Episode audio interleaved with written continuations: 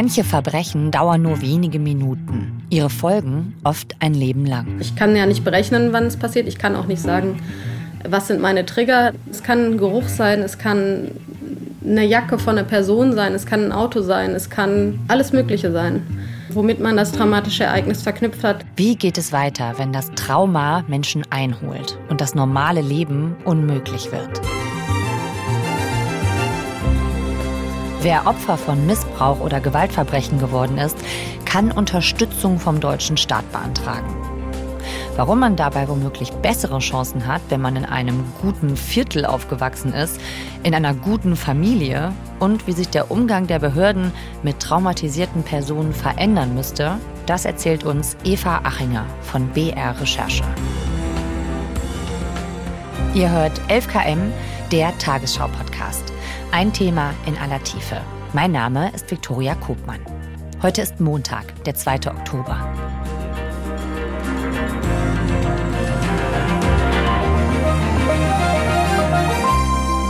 Bevor es losgeht, noch ein Hinweis. In dieser Folge lernen wir Opfer von Gewaltverbrechen und ihre Geschichten kennen.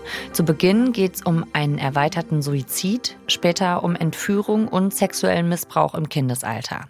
Wir beschreiben diese Ereignisse nicht sehr detailliert. Wenn dich eines dieser Themen triggert, dann skippe diese Folge vielleicht besser oder hör sie mit jemandem zusammen. Eva, hallo. Hallo. Wir beginnen diese Geschichte im Jahr 1995. Was ist da passiert?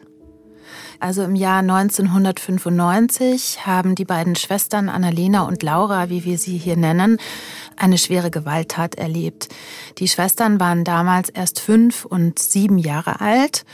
Und aus den Akten lässt sich entnehmen, wie auch ihren Erzählungen, dass die Tat in der Parkgarage stattgefunden hat, nach einem gemeinsamen Familienausflug hat der Vater eine Waffe aus dem Kofferraum genommen und erst auf die Mutter auf dem Beifahrersitz mehrfach geschossen und dann auf die beiden Töchter auf der Rückbank mehrere Schüsse abgefeuert. Danach hat sich der Vater selbst umgebracht. Die Schwestern haben das nur ganz, ganz knapp überlebt und waren dann auch auf der Intensivstation und lagen im Koma. Also die beiden sind im Prinzip über Nacht zu Vollweisen geworden. Unvorstellbar, ne? Was ist aus diesen Kindern geworden?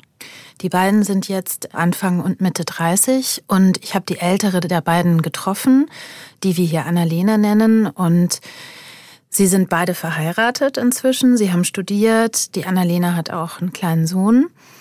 Man könnte in Anführungsstrichen sagen, die stehen voll im Leben. Aber dieses Trauma von damals, haben sie uns erzählt, hat sie extrem eingeholt in jüngerer Vergangenheit. So 2019 ging das los. Und die Annalena hat mir erzählt, dass sie zum Beispiel unter schweren Flashbacks gelitten hat. Mhm. Flashbacks, was heißt das? Das kann man sich vorstellen wie so ein Erinnerungsstrom. Also dass quasi wie so ein Film sich vor ihrem inneren Auge wieder abspielt, was damals passiert ist. Sie hat mir das ganz eindrücklich erzählt, dass es in der Yogastunde passiert ist als sie quasi in der Entspannungsphase war und auf dem harten Boden lag, auf der Matte und die Lichter waren gedimmt und sie hat von draußen durchs Fenster Autolichter gesehen und Autos gehört. Und ähm, so ein Industriegebäude, da waren eben auch Rohre an der Decke und das hat sie eben ganz krass zurückversetzt in diese Situation, damals in der Parkgarage. In diesem Moment habe ich einen Flashback bekommen, in dem ich wieder zurückversetzt wurde in die Parkgarage, in der ich angeschossen wurde, in der ich dann neben dem Auto lag und ja, fast gestorben bin, kurz bevor die SanitäterInnen gekommen sind, um mich hochzuheben. Also es war dasselbe Gefühl. Ich liege auf hartem Boden, ich sehe diese Decke mit nur Rohren und Lichtern. Ich sehe Lichter von einem Auto, die an mir vorbeifahren. Also eigentlich in einer Situation, die damit gar nichts zu tun hat, in der man sich auch eigentlich entspannen soll auf eine positive Weise, dann kommt es wieder? Wie fühlt sie sich dann während oder nach diesem Flashback? Dieser Yoga-Flashback gehört zu denen, die sie noch besser verarbeiten konnte. Es gibt noch schwerere, hat sie berichtet. Aber nach den schweren Flashbacks ist es eben so, dass sie mehrere Tage im Bett liegen muss, sagt sie, extrem schwach ist, weil sie das komplett irgendwie körperlich und psychisch nochmal durchlebt und extrem viel weinen muss Und als sie mir davon so erzählt hat. Und das ist dann so richtig, ja, so wie als wollte was abfließen. Und dann braucht es halt noch so ein paar Tage, bis ich wieder so voll und ganz einfach da bin. War mir auch völlig klar, wie schwer das ist, mit sowas zu leben. Ja. Also, wie kann man da funktionieren? Wie geht man dann am nächsten Tag in die Arbeit? Und auch so viele Jahre später noch, ne? Genau. Wie hast du die beiden denn erlebt? Also, auf der einen Seite sagst du, sind die ja mitten im Leben irgendwie. Aber wenn solche Sachen passieren, dann natürlich total davon beeinflusst. Ne? Also die Annalena, die ältere der beiden Schwestern, mit der konnte ich ein langes Interview führen, mit der habe ich mich auch mehrmals unterhalten. Die jüngere Schwester, die Laura, die lebt inzwischen in Skandinavien, der geht es nicht so gut. Die ist nicht in der Lage, über die Tat zu sprechen oder auch über alles, was jetzt so damit zusammenhängt. Die Annalena macht einen guten Eindruck.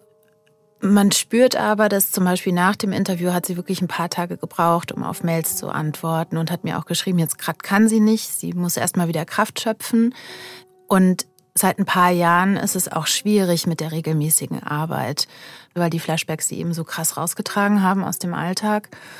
Und das war eben auch der Punkt, wo sie gesagt hat, sie muss jetzt nochmal irgendwie auf den Staat zugehen und braucht einfach Hilfe, weil sie so, obwohl sie in Therapie ist, nicht funktionieren kann und nicht ihrem Arbeitsalltag nachgehen kann. Und die andere Schwester ist im Ausland, die sind aber in Kontakt miteinander, oder? Die sind inzwischen wieder in Kontakt. Die hat natürlich eine sehr unstete Kindheit, wie man sich vorstellen kann, waren beide in Heimen untergebracht, in Pflegefamilien, mal gemeinsam, mal in unterschiedlichen Einrichtungen.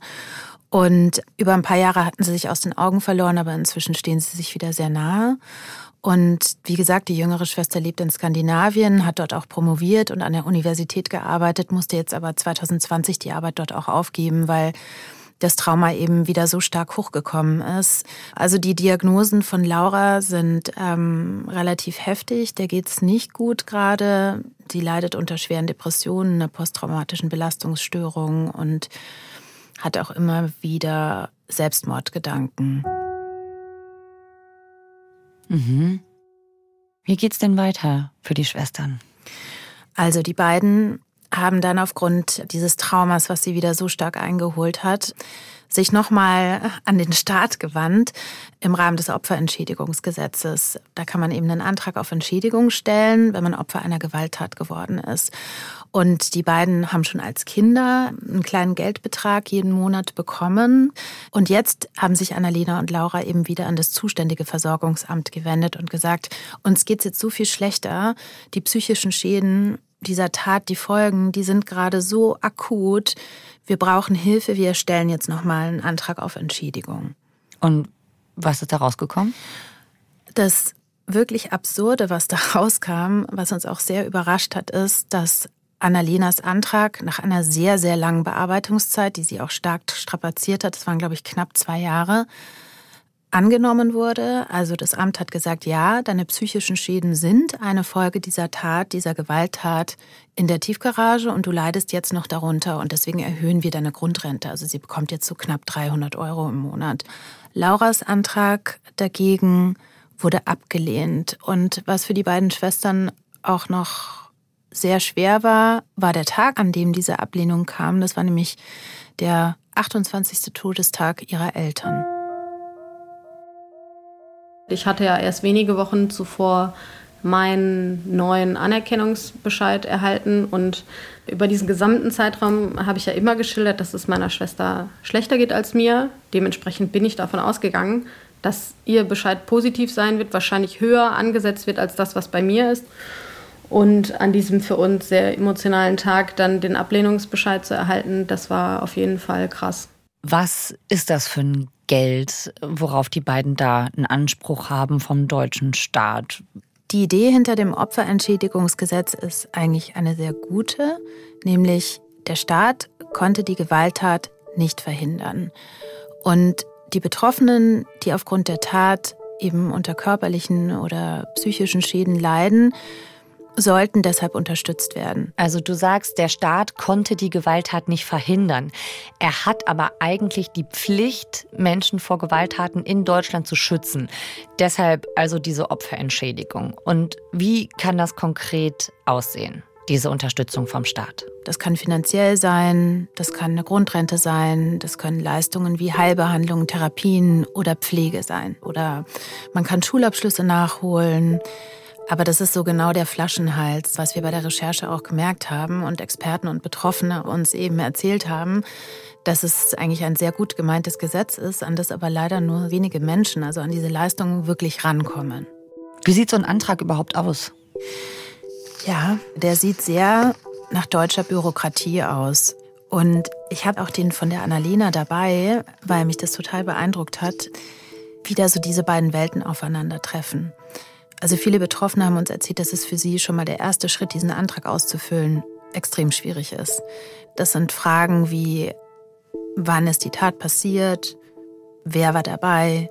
Gibt es Zeugen? Um wie viel Uhr ist es passiert? Allein so die ersten Fragen im Antrag.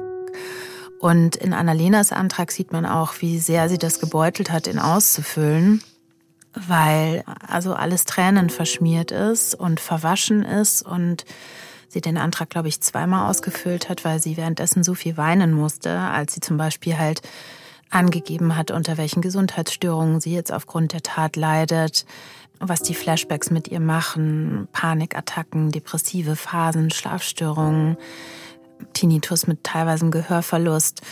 Also da muss sie natürlich alles aus ihrem Inneren preisgeben und nochmal total zurück in diesen Moment der Parkgarage und das ist, glaube ich, sehr anstrengend mhm. für die Betroffenen. Wann hat man denn jetzt genau einen Anspruch darauf und wann nicht? Also was wird eigentlich in diesem Antrag geprüft? Für die Behörde ist wichtig zu sehen, die Tat hat wirklich stattgefunden, also man braucht einen Tatnachweis und es gibt einen daraus folgenden gesundheitlichen Schaden, psychischen Schaden, körperlichen Schaden, der jetzt noch akut ist und auch nicht übermorgen abgeheilt ist. Also das muss schon eine langfristige Schädigung sein, die das Leben beeinträchtigt. Und wenn diese Kausalität stattfindet und nachweisbar ist, dann stehen die Chancen auf eine Bewilligung sehr, sehr gut. Aber daran scheitern natürlich wahnsinnig viele Betroffene. Zum einen, weil sie möglicherweise die Tat nicht nachweisen können, was jetzt bei Annalena und Laura nicht die Problematik war.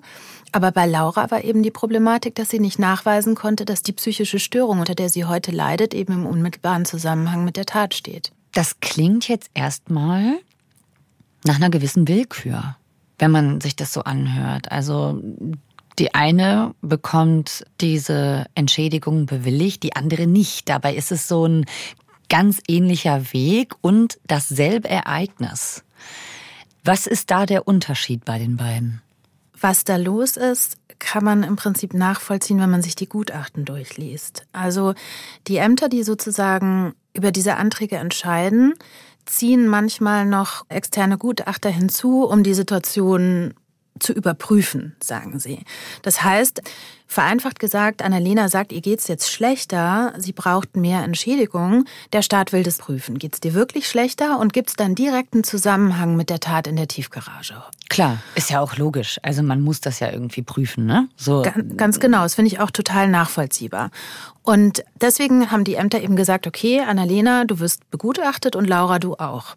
Die beiden haben aber in unterschiedlichen Bundesländern ihren Antrag stellen müssen, weil eben Annalena in Deutschland lebt und Laura im Ausland. Und Annalena hatte in Anführungsstrichen das Glück, dass sie von einer Therapeutin begutachtet wurde, die extrem spezialisiert ist auf Traumatherapie und alles, was so mit posttraumatischen Belastungsstörungen zusammenhängt. Und was sehr auffällig ist, ist, dass Laura eben von einem Gutachter untersucht wurde, der nach eigenen Angaben im Prinzip in fast allen Rechtsgebieten tätig ist und auch beispielsweise Gutachten für Führerscheinbehörden erstellt. Also daran merkt man schon, es ist ein sehr großes Spektrum, in dem der arbeitet. Und der Gutachter von Laura hat so argumentiert, dass er gesagt hat, ja, du hast jetzt psychische Schäden, aber die stehen nicht im Zusammenhang mit der Tat in der Tiefgarage. Weil du hast studiert, du warst gut in der Schule, du hast quasi funktioniert, du hast soziale Kontakte. Und für den Gutachter, das kann man ganz schön nachvollziehen in dem Schriftsatz, ist es im Prinzip ein Grund dafür, dass nicht die ganze Zeit ein psychischer Schaden vorliegen konnte. Also Laura hätte nicht so funktionieren können und nicht so viel erreichen können, wenn sie wirklich seit der Tat in der Tiefgarage psychisch gestört gewesen wäre. Also wenn man ein Studium schafft, kann man nicht schwer traumatisiert sein. Hm, kann man das wirklich so sagen? Das wollten wir natürlich auch wissen, weil absurderweise bei Annalena ist es ja dasselbe. Mhm. Also die war auch total gut in der Schule, hat auch studiert, hat einen super Job gehabt, hat Familie gegründet. Also könnte man auch sagen, sie hat in Anführungsstrichen funktioniert. Ähm, und bei ihr wurde das eben nicht als Ablehnungsgrund gesehen. Und deswegen haben wir uns auch mit verschiedenen Experten darüber unterhalten. Und da wurde aber relativ schnell klar, dass dieses Phänomen, dass Menschen, die ein Trauma erlebt haben in der Kindheit und gut in der Schule sind, sehr häufig ist. Also das schließt sich gegenseitig überhaupt nicht aus, dass man eine posttraumatische Belastungsstörung hat beispielsweise und trotzdem erfolgreich in Schule, Studium und Beruf sein kann. Also eine identische Gewalttat und trotzdem zwei komplett unterschiedliche Einschätzungen beim Antrag auf Entschädigung. Ist das jetzt ein Einzelfall bei Annalena und Laura oder gibt es da ein Problem im System? Ja, für uns war das im Prinzip auch so ein Ausgangspunkt, mal zu fragen, wie arbeiten die Behörden eigentlich, die diese Anträge bearbeiten? Also mit welchen Bedingungen, ähm, wie viele lehnen die ab, wie viele bewilligen sie? Da haben wir dann so einen relativ umfangreichen Fragenkatalog aufgesetzt und haben da eben Details zum Umgang mit dem Opferentschädigungsgesetz abgefragt. Wen habt ihr da angefragt? Wer ist da zuständig? Also die übergeordnete Behörde ist das Sozialministerium. Wir haben verschiedenste Dinge abgefragt, Zahlen, Mitarbeiter, Qualifikationen, Ablehnungsgründe, aber wir haben zwei Findings gehabt, die wir im Prinzip am spannendsten fanden. Ähm, eines dockt direkt an an das, ähm, was Annalena und Laura erlebt haben, nämlich dass wir herausgefunden haben, dass die Anerkennungschancen für Gewaltopfer von Bundesland zu Bundesland extrem schwanken. Und woran liegt das? Was ist denn so unterschiedlich in den Bundesländern? Die Wahl der Gutachter ist ein Riesenthema. Experten haben uns auch gesagt, im Prinzip wird schon seit Jahren gefordert, dass es hier einheitliche Qualifikationen geben muss für die Gutachter und Gutachterinnen, die da herangezogen werden, damit da eben auch eine gewisse Chancengleichheit ist, weil die Gutachten sind natürlich ausschlaggebend. Ne? Also wenn das Amt ein Gutachten kriegt und da wird ein bestimmter Vorschlag gemacht, dann folgt man dem in der Regel auch. Und was auch total spannend war, dass auch die Qualifikation der Mitarbeitenden in den einzelnen Behörden total unterschiedlich ist. Also wir haben was relativ Einfaches abgefragt, nämlich zum Beispiel, haben Sie Fortbildungen oder Schulungen im Umgang mit traumatisierten Personen gemacht? Und da gab es schon wieder riesige Unterschiede zwischen den Ländern. Also Bayern und Hamburg haben zum Beispiel geantwortet, nee, Schulungen in dem Bereich machen wir gar nicht. Es gibt generell Schulungen so in Gesprächsführung, aber nicht im Hinblick auf den Umgang mit traumatisierten Menschen. Ganz anders dann in Hessen und Nordrhein-Westfalen zum Beispiel, die sehr explizit beschrieben haben, dass sie sich bewusst sind, dass sie mit traumatisierten Personen zu tun haben und dass sie deswegen ihr Personal auch daraufhin schulen.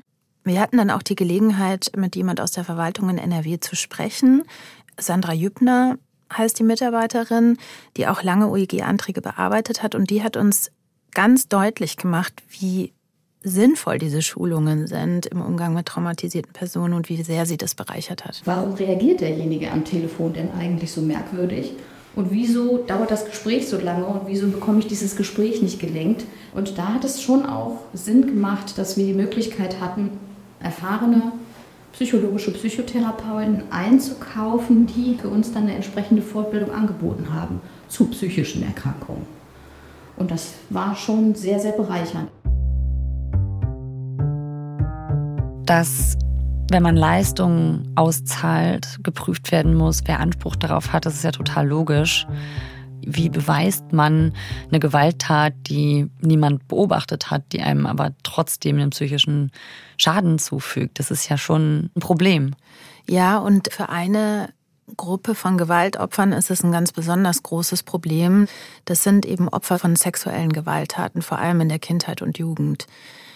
Da ist es natürlich so, dass man in der Regel nicht zu dem Zeitpunkt der Tat einen Antrag auf Opferentschädigung stellt, weil man halt ein Kind ist und gar nicht weiß, dass es das gibt. Und diese Taten ja meistens im Verborgenen stattfinden und es keine Zeugen gibt. Und diese betroffenen Gruppe tut sich extrem schwer bei der Opferentschädigung. Sie sind aber explizit Teil der Gruppe, die dieses Gesetz ansprechen will. Also das steht auch so ähm, im Gesetz.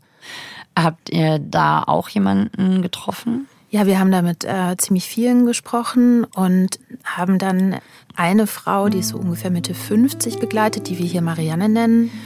Und ich habe sie jetzt als eine sehr ja, starke, lebendige Frau erlebt, die viel Energie hat und die sich auch extrem viel für andere Gewaltopfer einsetzt. Also die hat wirklich wieder zurück ins Leben gefunden, aber eine auch sehr berührende Geschichte. Ja, was hat sie da erzählt? Also sie hat erzählt, und das kann man auch in ihren Akten nachlesen, dass sie als Kind mit sechs, acht und später, glaube ich, mit zwölf Jahren Opfer sexuellen Missbrauchs im unmittelbaren Familienumfeld wurde. Die Taten hat sie sehr ausführlich beschrieben, auch in ihrem Opferentschädigungsantrag. Ich schlief oben im Bett zwischen meinem Onkel und meiner Tante. In der Nacht fing mein Onkel an, mich zu befummeln. Meine Tante war betrunken. Wie viel sie mitbekommen hat, weiß ich nicht. Ich habe aus Angst geschwiegen. Aber alle drei Anträge wurden abgelehnt vom Amt, eben aufgrund dessen, dass es keine Zeugen und keine Beweise gibt und dass die Verwaltung dann eben erklärt hat, dass sie nicht sagen können, ob die gesundheitlichen Schäden jetzt, die psychischen Störungen damit zusammenhängen. Mhm. Das hat sie sehr schwer getroffen, diese Ablehnung, muss man sagen weil das natürlich auch immer wieder in Frage stellt, ob das wirklich passiert ist. Meine Kindesmissbräuche sind ja alle vom Landesamt als nicht beweisbar und eventuell meiner Einbildung entsprungen. Und man hat in der Begründung jetzt auf die Widersprüche geantwortet, das könnte mir meine Therapeutin ja alles eingeredet haben. Also quasi die Idee, dass einem nicht geglaubt wird, oder wie hat sie das empfunden? Genau, dass einem nicht geglaubt wird. Und da war für uns auch nochmal total spannend, was sagt eigentlich in Anführungsstrichen die andere Seite, also diejenigen, die die Anträge bearbeiten. Und da kommen wir wieder zurück zu Frau Jübner. Wenn wir einen Nachweis haben, sprich Unterlagen von Polizei und Staatsanwaltschaft, dann ist das für uns völlig unstrittig. Aber die wenigsten Anträge haben das. Und wir versuchen wirklich, auch im Sinne der Antragsteller, jeden Nachweis, den wir irgendwie kriegen können, zu führen die empfinden das draußen oftmals als, die glauben mir nicht. Aber darum geht es nicht. Es geht nicht darum, was wir glauben oder nicht, sondern welche Belege wir bekommen können. Und Marianne kann das aber nicht, oder? Für die Taten, für die Missbrauchstaten kann sie es nicht. Und das stand auch dann eben explizit in der Ablehnung, dass einfach kein Tatnachweis vorliegt und der Antrag abgelehnt wird. Weil Marianne das wie viele andere Betroffene sexuellen Missbrauchs erst Jahre später gemacht hat. Wie geht's Marianne denn heute damit? Also sie war im Prinzip immer wieder in Therapien, schon vom Kindes- und Jugendalter an, weil sie sich eben sehr ängstlich gezeigt hat und extrem schüchtern. Und sie hat sich wohl auch damals ihrer Mutter anvertraut, mit 18, die dann sowas in der Art gesagt haben soll, wie, du bist ein Mädchen, das ist normal. Und ähm, sie hat dann glaube ich, einfach viele, viele Jahre damit gelebt und auch mit den psychischen Beeinträchtigungen, die sie schon hatte. Sie war auch Lehrerin oder ist es jetzt auch wieder, aber sie leidet heute immer noch unter einer posttraumatischen Belastungsstörung. Sie hat eine dissoziative Bewegungsstörung. Experten haben mir erklärt, dass bekommen Menschen, die extrem belastende Ereignisse erlebt haben. Einzelne Gliedmaßen sind da quasi wie gelähmt. Und dadurch wankt sie fast so ein bisschen. Also man merkt ihr schon an, wenn man sie trifft, sie ist gezeichnet von etwas. Und was ihr dann eben nochmal zusätzlich extrem zugesetzt hat und das Leben erschwert hat, ist, dass die Marianne nochmal Opfer einer Gewalttat geworden ist. Welche war das? Da war sie schon im späteren Erwachsenenalter. Da wurde sie von einem Bekannten aus dem unmittelbaren Umfeld mit dem Messer bedroht. Und im heimischen Umfeld, an der eigenen Haustür, weil sie ihn kannte, ist sie natürlich auch an die Tür gegangen und dann ins Auto gebracht, in sein Auto und dort geschlagen und getreten und in Richtung seiner Wohnung gefahren. Und für diese Gewalttat gibt es Zeugen. Das ist der große Unterschied zu den Missbräuchen ihrer Kindheit. Er hat Todesangst gehabt. Und ich hatte das große Glück, dass von diesem Geschrei mitten in der Nacht Leute aufgewacht sind ein türkisches Ehepaar, das den Mut hatte, auf die Straße zu gehen und sich dem Auto zu nähern. Und die haben auch bei der Polizei dann ausgesagt. Das hat dazu geführt, dass der Opferentschädigungsantrag, den Marianne für diese Gewalttat gestellt hat, auch bewilligt worden ist, weil es eben Zeugen gab, die Tat war nachweisbar, diese gesundheitlichen Schäden waren nachweisbar. Und die Tat hat im Prinzip bei Marianne natürlich noch mehr zutage gefördert, dass sie Angst hat, das Haus zu verlassen, dass sie alles abschließen muss, alle Türen immer wieder schaut, ist auch wirklich alles zu und sie fühlt sich halt nicht sicher. Also das heißt, Marianne bekommt Hilfe, aber nur für die zweite Gewalttat, die in ihrem Leben passiert ist. Genau, und das lässt sich anhand des Gutachtens, das wir vorliegen haben, auch total gut nachvollziehen. Darin beschreibt die Gutachterin, was diese Gewalttat mit der Messerattacke mit ihr gemacht hat und die psychischen Störungen, die daraus entstanden sind. Und die werden jetzt auch entschädigt. Aber es gibt da einen sehr, sehr interessanten Passus in diesem Gutachten, der auch wichtig ist. Und zwar spricht die Gutachterin da von Vorschäden. Und sie argumentiert so, dass sie sagt, es gab schon eine posttraumatische Belastungsstörung bei Marianne, die höchstwahrscheinlich verursacht ist durch die drei Missbräuche in ihrer Kindheit.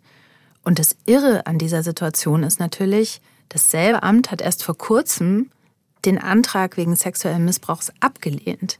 Mhm. Und jetzt argumentiert die Gutachterin, dass das ein Vorschaden bei Marianne ist. Und was heißt das? Dass sie weniger Leistungen oder weniger Geld bekommt? Das mutmaßt Marianne und auch ihre Anwältin. Okay. Dass der Vorschaden sozusagen abgezogen wird. Die Vergewaltigung meiner Kindheit, dass meine Familie aufgrund eigener Traumatisierung nicht in der Lage war, mich zu schützen, mir jetzt auch noch zum Strick gedreht wird. Das Milieu, es ist einfach unfair. Niemand kann etwas dafür, unter welchen Bedingungen er aufwächst.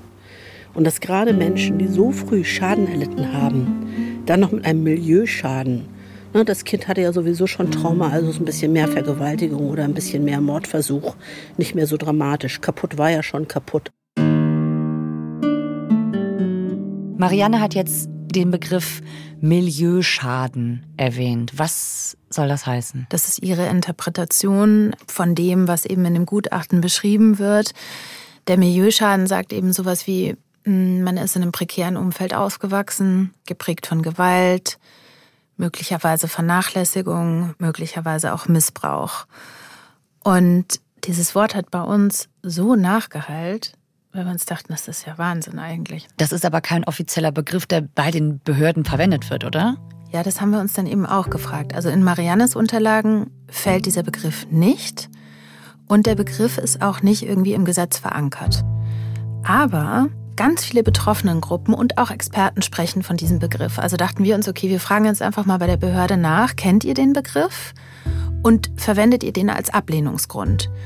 Und erstaunlicherweise haben uns relativ viele Behörden zurückgemeldet, ja, wir kennen diesen Begriff, genauso wie er gemeint ist von Marianne. Und wir haben deswegen auch schon Opferentschädigungsanträge abgelehnt.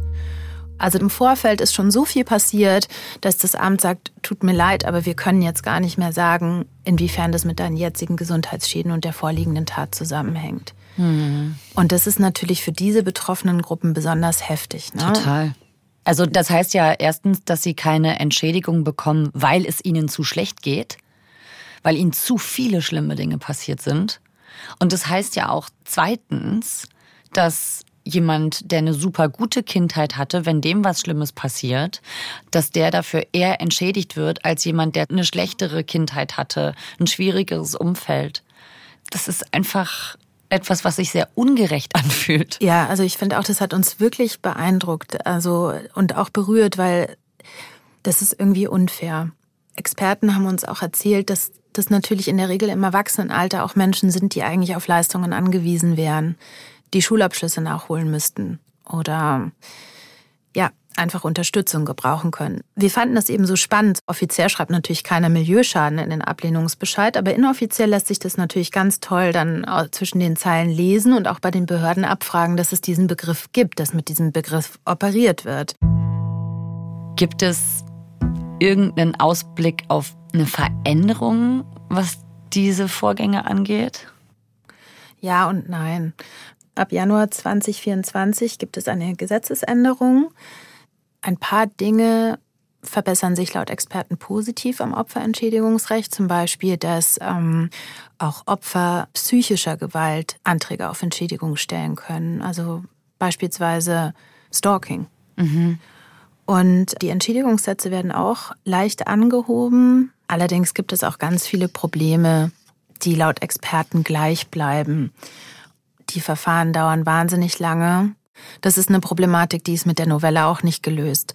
Genauso wie die Problematik, wie qualifiziert sind die Mitarbeitenden in den Verwaltungen? Wie qualifiziert sind die Gutachter und Gutachterinnen? Das sind alles Fragen, die bleiben unbeantwortet und diese Problematiken, die damit zusammenhängen, bleiben leider unverändert. Was heißt das denn eigentlich für Annalena und Laura? Wie geht's weiter für die? Also Annalena ist in Kampfstimmung. Die sagt, sie macht weiter. Die hat Widerspruch eingelegt gegen den Ablehnungsbescheid von Laura und auch eine Beschwerde gegen den Gutachter eingereicht. Und sie macht das im Prinzip für ihre Schwester. Sie kämpft für ihre Schwester weiter, dafür, dass die Leiden ihrer Schwester anerkannt werden und dass sie eine Entschädigung bekommt, damit ihr das Leben hier ein bisschen leichter gemacht werden kann. Und bei Laura, ich habe erst vor wenigen Tagen mit Annalena telefoniert, ist es gerade so, dass sich ihr Gesundheitszustand aufgrund der Ablehnung stark verschlechtert hat, weil sie das einfach wieder in so ein Gedankenkarussell auch reingetrieben hat. Also die ist gerade leider in einer tiefen Krise. Eva, vielen Dank, dass du uns diese Geschichten mitgebracht hast. Sehr gerne.